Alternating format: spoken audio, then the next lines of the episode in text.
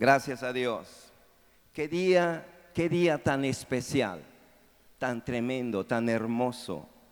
Eh, quiero saludarles, bendito pueblo de Dios, Iglesia Cristo viene, familia Cristo viene, y los que están fuera, los que nos están sintonizando por medio de ICB a distancia, los saludamos, los bendecimos. Pueblo de Dios que ya están ahí en sus eh, trincheras, esperando oír la palabra de Dios. Seguramente sus corazones están ante la presencia del Padre, porque cuando alabamos, cuando adoramos y exaltamos el nombre de nuestro Señor, Él desciende para tocarnos, para bendecirnos. Y yo creo que Dios está ahí moviéndose. El Espíritu Santo de Dios está tocando vidas, tocando corazones, obrando, haciendo lo que solamente Él puede hacer. Y hoy es un día en que Dios hará tremendas cosas en medio de su pueblo. Eh, a pesar de circunstancias, a pesar de momentos de crisis, de contingencia, tenemos la promesa de la palabra de Dios cuando nos dice, pueblo de Dios, amados hermanos, dice, estoy con vosotros todos los días hasta el fin del mundo. Sabemos que todo esto tiene un final, pero con principio, con final, Dios ha prometido estar con nosotros. Así que gózate en la presencia del Señor. Por favor, si alguien está a tu lado, dile, Dios está contigo. Dios está contigo en esta mañana para hablarte a tu corazón, para fortalecerte, para decirte que tú no estás solo. Hemos estado estudiando la palabra de Dios, el libro de Josué. El último tema que vimos fue acerca de renovando el pacto con nuestro Dios. Y lo vimos cuando Dios le habló al siervo, al líder, a Josué, para circuncidar aquella generación que tenía que heredar la tierra prometida. Antes de que pelearan, antes de que tomaran posesión de aquella tierra, antes de que salieran a la guerra, tenían que entrar en el pacto con Dios, puesto que aquella generación que había salido con Moisés se quedó postrado en el desierto y las razones porque no le creyeron a Dios y ni le obedecieron. Dios se enojó terriblemente con ellos y juró en su enojo que no entrarían jamás en su reposo. Por esto, para esta vez, esta ocasión, con esta nueva generación, Dios quería asegurarse de que ellos sí entraran. Amado mío, hermano de mi vida que, que estás ahí escuchando, eh, quiero decirte que Dios no nos sacó de Egipto para luego abandonarnos a nuestra suerte. Él está con nosotros, Él está contigo, Él está mirando tu corazón. Eh, seguramente estás a la expectativa de lo que Dios va a hacer en este tiempo, en este día. Prepárate porque Dios está ahí contigo para bendecirte, para fortalecerte, para mostrarte que Él es el Dios de pacto, el Dios de compromiso hablamos fuertemente sobre que este es el tiempo en que nosotros tenemos que revisar cómo anda el expediente, cómo andamos en los caminos de Dios, cómo está esa relación con Dios, cómo está esa comunión. Este es el tiempo de renovar pacto delante del Señor. Por eso Él quería asegurarse que aquella generación tenía que entrar en compromiso con Dios y, y tuvieron aquellos varones que soportar el dolor de la circuncisión y, hermano, nosotros sabemos que en este tiempo la circuncisión ya no es de aquella forma. La circuncisión es en el corazón. Es ahí, es ahí en esa parte del cuerpo, del parte de, de nuestra vida que Dios tiene que meter mano, que Dios tiene que meter cuchillo. Él le dijo a Josué, afila cuchillos, corta todo lo que tengas que cortar. Y lo mismo dijimos fuertemente, este es el tiempo de meter cuchillo, este es el tiempo de cortar toda vanidad, toda carnalidad, todo aquello que impide la gracia de la mano de Dios sobre nuestra vida. Eh, eh, Dios está mostrando que Él está con nosotros muy a pesar de lo que está pasando. Sabemos perfectamente de lo que está sucediendo. No nos están contando cosas que no sabemos. Sabemos que la palabra dice que estas situaciones vendrían, que la peste vendría, que la enfermedad vendría, que la guerra vendría, que los terremotos vendrían. No nos cuentan cosas nuevas, pueblo de Dios. Pero ¿qué tenemos que hacer entonces? Tenemos que prepararnos, tenemos que renovar nuestro compromiso, nuestro pacto con Dios, mirar a dónde estamos parados.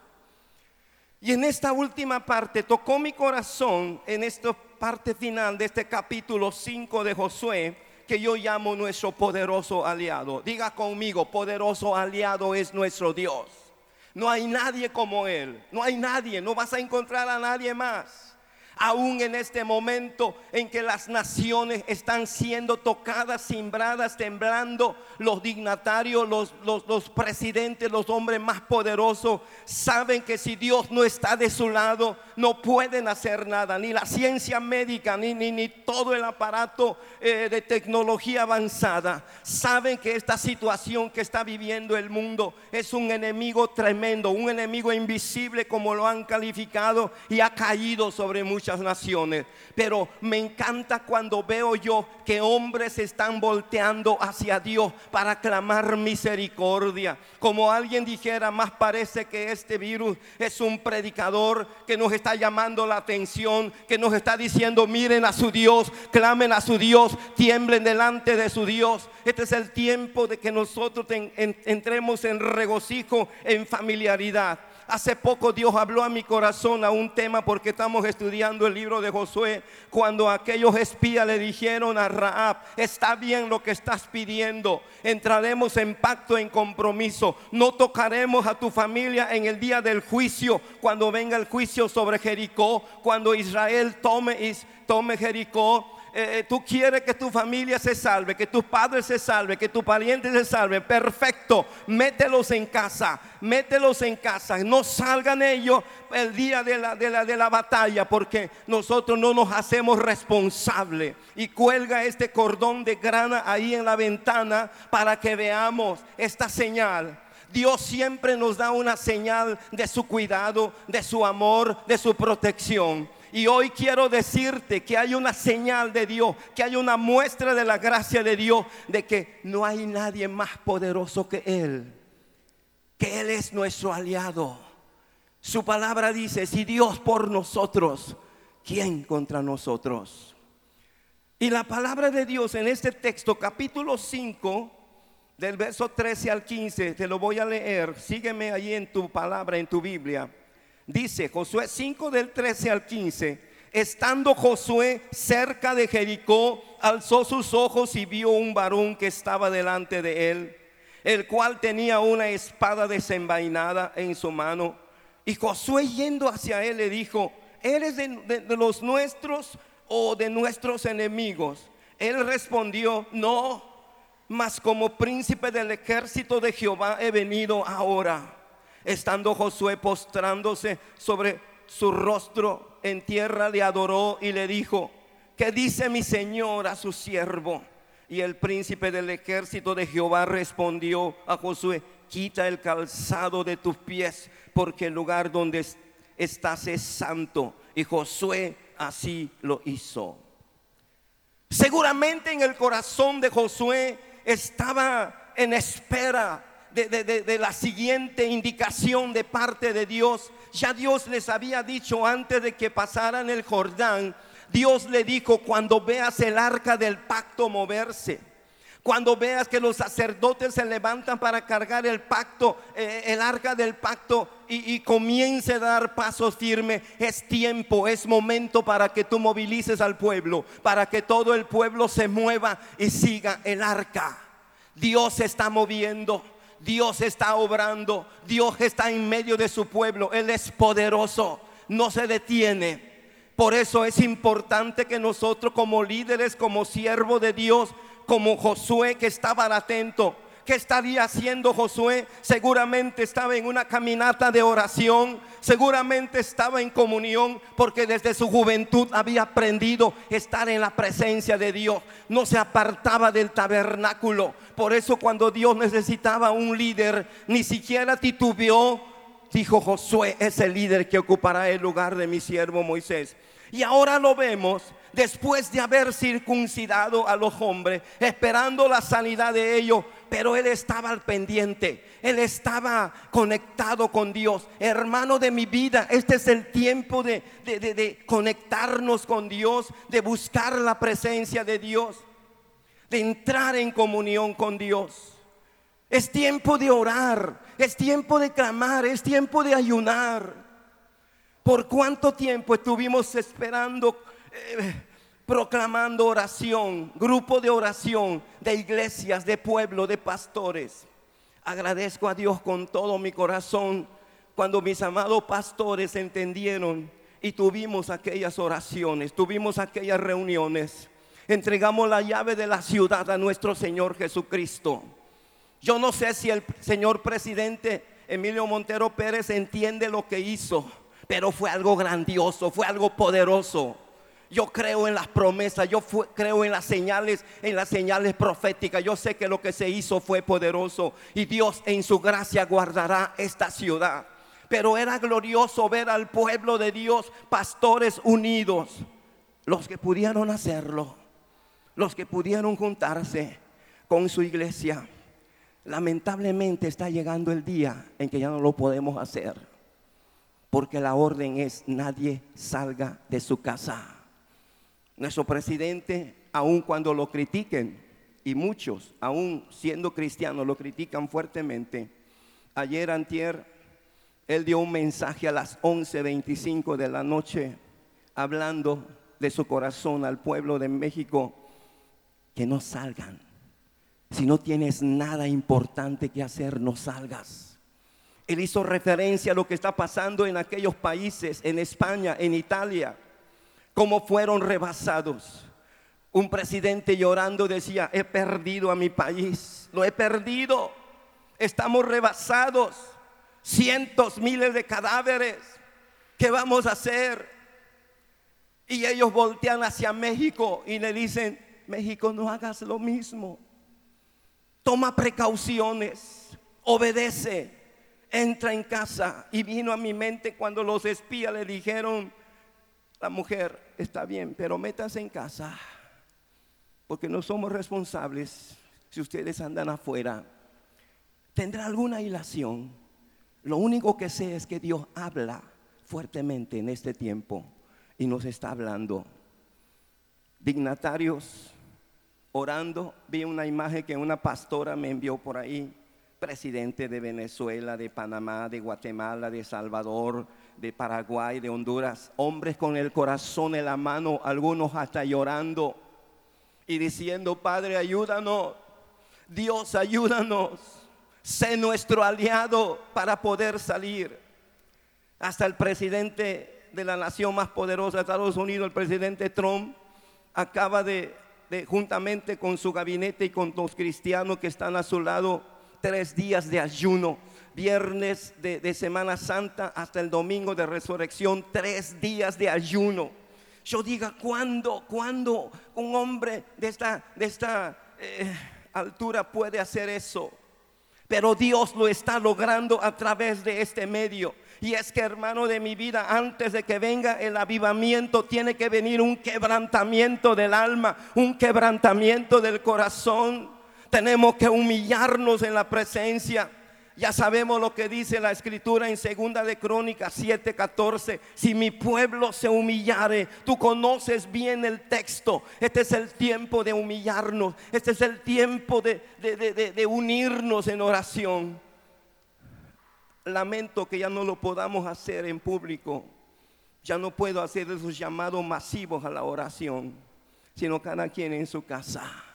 Este miércoles será, creo, la última reunión de oración, la última reunión con los pastores en el auditorio Dios vivo.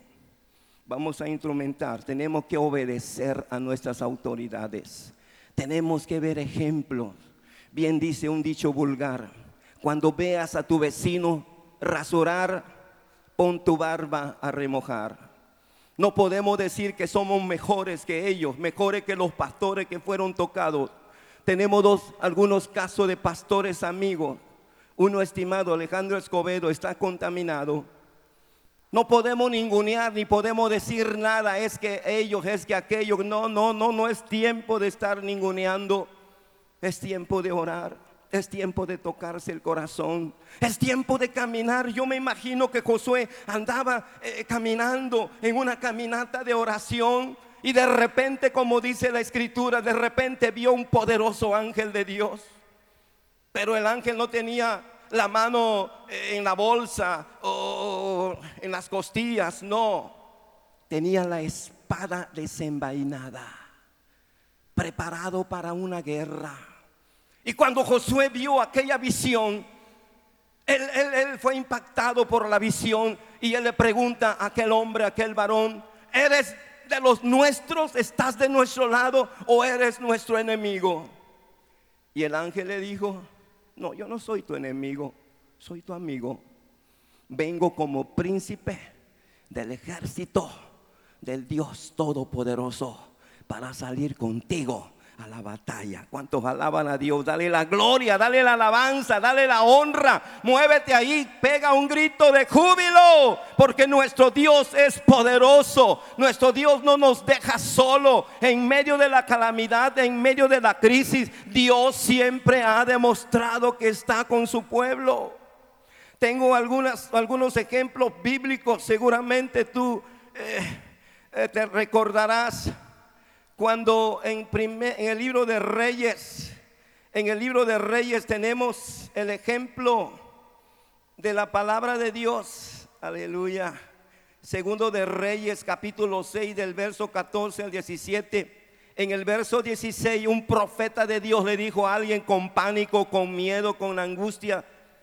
Eliseo le dijo a su criado, no tengas miedo, porque más son los que están con nosotros que los que están con ellos. En el sitio de Samaria, el rey de Siria quería tomar, quería eh, caer sobre el pueblo de Dios, el pueblo de Israel. Y todas las ocasiones que este hombre perverso quería lastimar al pueblo de Dios, Dios por medio de su profeta, por medio de su hombre de Dios, le daba palabra al rey. Le dijo, no, no salgas por ahí, no, no vayas por aquí. Mira, no hagas esto porque este rey te está acechando, te está, te está poniendo emboscada, no lo hagas. Y todas esas veces el pueblo de Dios fue librado. Qué bueno que el rey fue sensible a la voz del profeta. Bien dice la palabra de Dios en segunda de Crónica 20:20. Creed en Jehová y estaréis seguros. Creed en sus profetas y serás prosperado. Pueblo de Dios, es tiempo de creer en Dios. Ese fue el error de la primera generación, por eso no entró a, poseer su herencia. Y Josafat dijo, creed en él y estaréis seguros. Creed en sus hombres, en sus líderes, en sus pastores, en sus profetas, en sus siervos. Y estaréis y seréis prosperados. Es el tiempo de oír. Es el tiempo de creer. Eh, eh, el criado de Eliseo estaba temblando porque vio todo el ejército aquella mañana del rey de Siria. Eh, a la orden del general iban a caer, iban a tomar. ¿A quién era? ¿A quién era quien estaban persiguiendo? Al profeta de Dios. Porque cuando el rey de Siria exclamó y le preguntó a sus capitanes, ¿qué está pasando? ¿Por qué no podemos tomar Israel? ¿Por qué pasa cada vez que ponemos emboscada no podemos hacer nada contra el pueblo de Dios? ¿Qué está sucediendo? Y uno de ellos, no Señor, no te moleste, no te enojes con nosotros. Lo que pasa es que el pueblo de Dios tiene un profeta que le revela todo. Así, pues entonces vamos sobre el profeta. Por eso en aquella mañana, cuando el criado fue a ponerle el café, yo no sé qué iba a hacer. De repente vio todo el lugar lleno de soldados. Yo creo que tiró el perol, tiró todo aquello y salió corriendo. Fue a donde estaba el profeta. Padre mío, ¿qué vamos a hacer? Mira, vienen por nosotros, hay un ejército. Y Eliseo le dijo, cálmate. Ve lo que dice el verso 16. Tómalo para ti. Más son los que están con nosotros que, los que están, que los que están con ellos. Si lo puedes creer, Dios es el único aliado poderoso con que tú y yo contamos en este momento. Y la palabra de Dios dice que Eliseo oró por él, oró a Dios pidiéndole que abriera los ojos del criado. Y así lo hizo Dios, le dio la visión espiritual. Y vio que estaba lleno, lleno todos los montes, las montañas de un ejército poderoso, de un ejército grande. Bien dice el Salmo 46, 7, Jehová de los ejércitos está con nosotros, nuestro refugio es el Dios de Jacob. Él es tu refugio. Él es el Dios que pelea tu batalla. Hay una historia tremenda de los ejemplos bíblicos cuando Josafat tuvo pleito con los reinos de Moab y Amón. Ahí está en segunda de Crónicas 20. Y, la palabra de Dios nos dice cómo el rey Josafat le habló a Dios, le dijo, Padre, yo no puedo hacer nada. Es un ejército poderoso, son tres reinos que vienen en contra de mí. Tengo miedo, tengo miedo por mi familia, tengo miedo por mi gente, por todos los que están. Qué bueno que tú y yo reconozcamos nuestras limitaciones y caigamos de rodillas delante de Dios. Qué bueno que estos presidentes están reconociendo, ni con toda la tecnología, ni con todas las computadoras poderosas, ni los misiles más poderosos que pueden disparar contra este virus. No pueden. Es tiempo de reconocer nuestras limitaciones y humillarnos delante de Dios. Tiempo de unirnos. Me encantó eso de que el presidente Trump, tres días de ayuno, ¿te imaginas? Tres días, desde el viernes, Semana Santa, hasta el domingo de resurrección. Por cierto, un hermano pastor está invitando que entremos a esto. Porque no hay otra manera de vencer, de pedir que los ejércitos de Dios vengan con nosotros, más que una humillación sincera delante de Dios. Josafat se humilló, proclamó oración, proclamó ayuno y estuvo alabando a Dios. Y, y en medio de la batalla, en medio de aquello, puede verlo, segunda de Crónicas 20, versículo 15, dice, y dijo, oíd Judá todo y vosotros moradores de Jerusalén y tu rey Josafat, Jehová os dice, así no temáis ni os amedrentéis delante de esta multitud tan grande, porque no es vuestra la guerra, sino de Dios. No habrá para que peleéis vosotros en este caso. Paraos, estad quietos y ved la salvación de Jehová con vosotros, oh Judá oh Jerusalén, no temáis ni desmayéis, salid mañana contra ellos, porque Jehová estará con vosotros. Por favor, dile al que está a tu lado, esta palabra es tuya. Dios está contigo ahí a donde tú estás. Yo sé que muchos están escuchando a un amigo, persona, pastores, los amo, los bendigo. Qué bueno que están conectados. Pero le digo lo mismo. Dios mi Señor está con ustedes ahí. Dios está guardando tu familia, tu casa, tu rebaño. No te desconectes de Él. No te sueltes de Él. Es tiempo de renovar nuestro pacto. Es tiempo de creerle a Dios. Eso era lo que Dios quería asegurarse, que la generación de Josué sí iba a creerle a Dios y obedecer. Nadie puede obedecer a Dios si primero no le cree. Tú no puedes obedecer nada si no le crees a Dios. Y Dios quería asegurarse, por eso órale a cuchillo para que me crean y me obedezcan. Hermano, ¿cuáles son esos cuchillos? Tu tiempo de oración, tu tiempo de ayuno. Duele ayunar a veces, sobre todo cuando no estamos acostumbrados. No es fácil ayunar. Por eso no sé si el presidente Trump sabe lo que habló pero habló de su corazón al pueblo, a los cristianos. Tres días de ayuno. Este amigo pastor, Chris Richard, dice que Dios le habló, como en el tiempo de la reina Esther, ayunar tres días.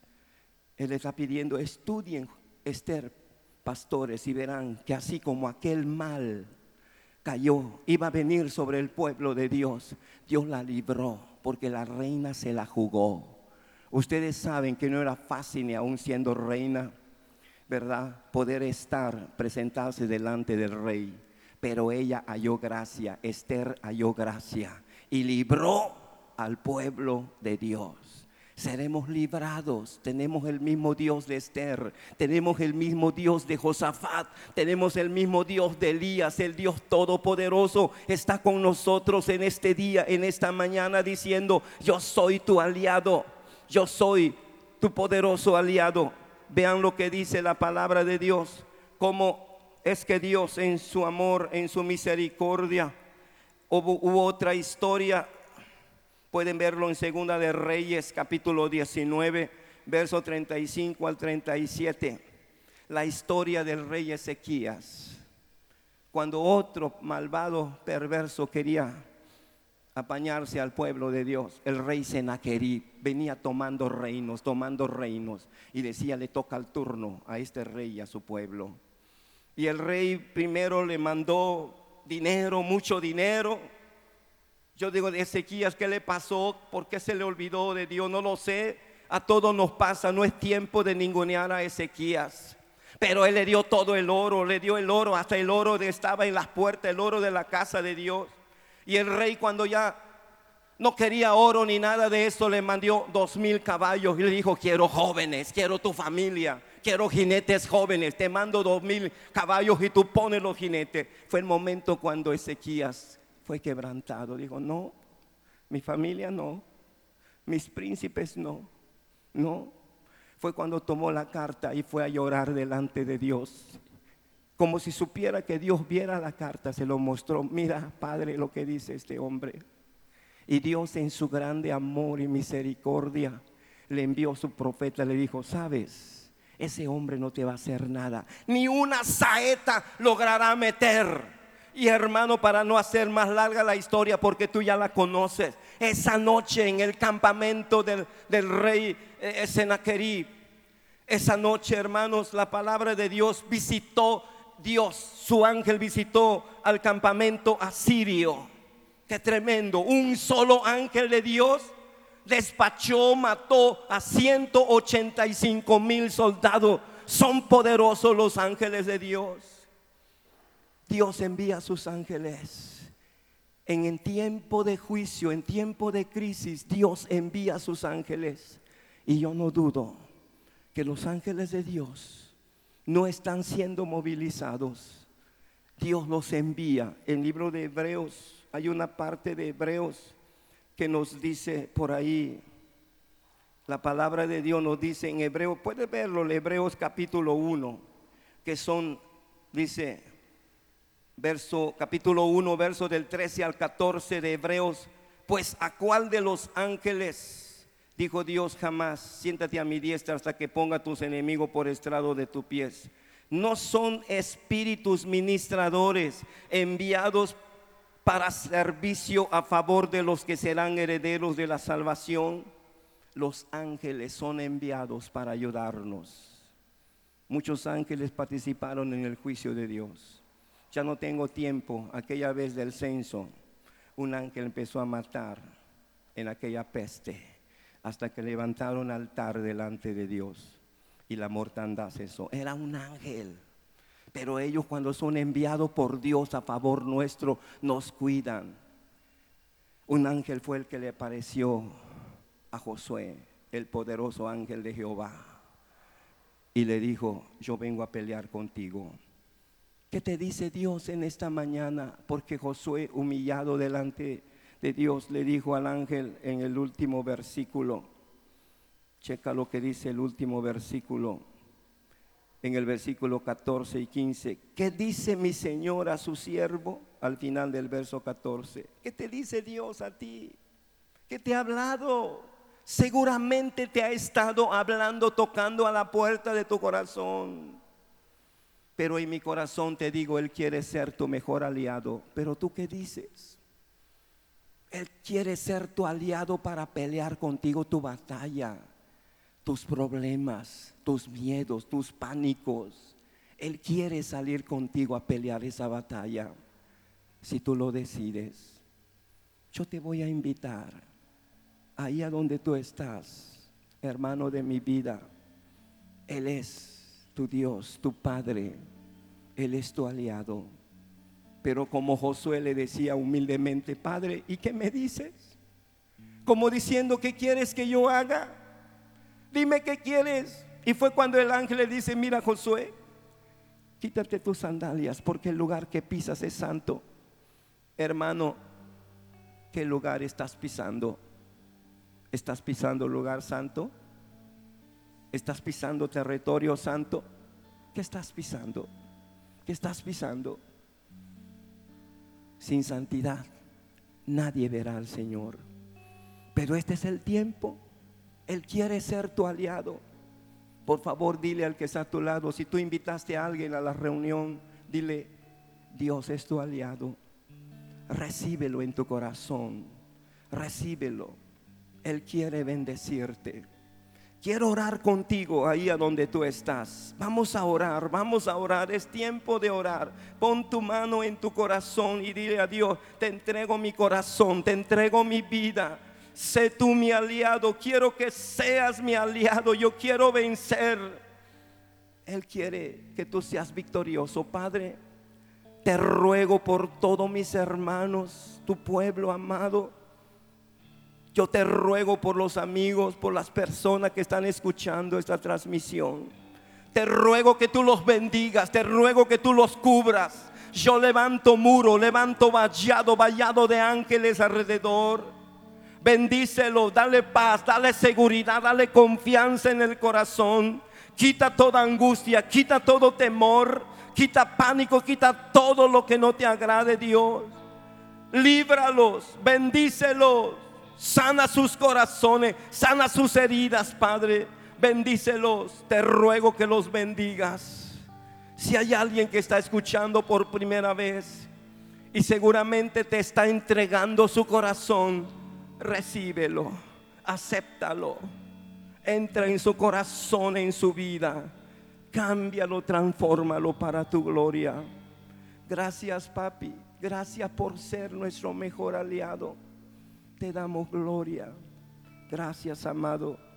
Dios los bendiga, pueblo de Dios. Yo sé que recibieron de Dios. Que Dios los bendiga.